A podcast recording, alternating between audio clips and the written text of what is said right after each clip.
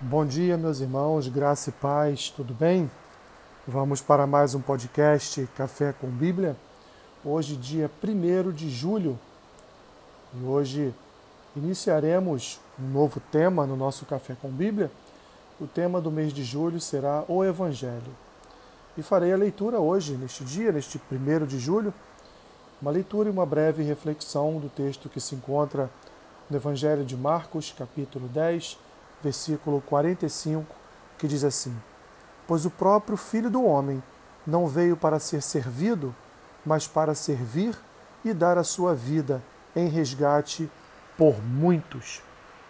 Meus irmãos, o Evangelho de Mateus, no capítulo 1, versículo 21, diz que Jesus veio para salvar.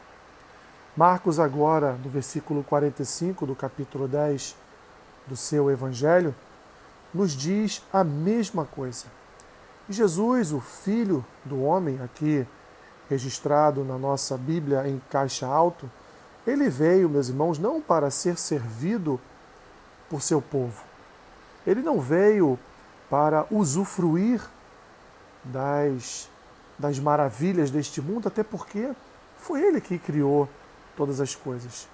Mas Jesus veio, meus irmãos, para resgatar a vida do perdido. Ele veio para alcançar aquele que está longe, ele veio para transformar e dar vista aos cegos, ele veio, meus irmãos, para tirar os encarcerados das prisões, das prisões do pecado, das prisões da natureza adâmica, das prisões próprias que nós mesmos, meus irmãos, nos colocamos. Jesus, portanto, ele veio salvar o povo de Deus. Ele veio trazer de forma, de uma forma é, que viesse a iluminar os nossos corações a salvação da parte de Deus. E fez isso através do Evangelho, ou seja, através de uma boa notícia, através das boas novas. E que boa notícia, que boas novas são essas? Jesus veio para salvar o perdido. Jesus veio para salvar aquele aquele que andava longe, a ovelha desgarrada que andava, dormia, se alimentava longe do aprisco e da presença do seu bom pastor. Assim, Jesus não veio, meus irmãos, para nos dar uma boa vida, ele veio para nos dar uma novidade de vida.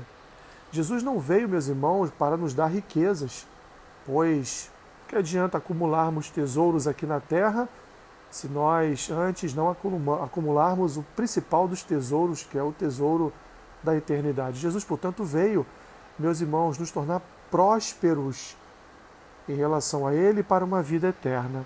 Jesus, Ele não veio, meus irmãos, para dizer que agora tudo nos iria bem, que não teríamos tribulações, não teríamos problemas. Pelo contrário, Jesus nos disse: No mundo tereis aflições, mas ele também nos disse: Tem bom ânimo, porque assim como ele venceu o mundo, nós também venceríamos, nós também venceremos. Portanto, Jesus veio para apresentar o reino do Pai, Jesus veio para apresentar-se como o Evangelho da salvação. Jesus, portanto, veio, meus irmãos, para salvar. E ele te salvou. Aleluia! Ele te resgatou do império das trevas.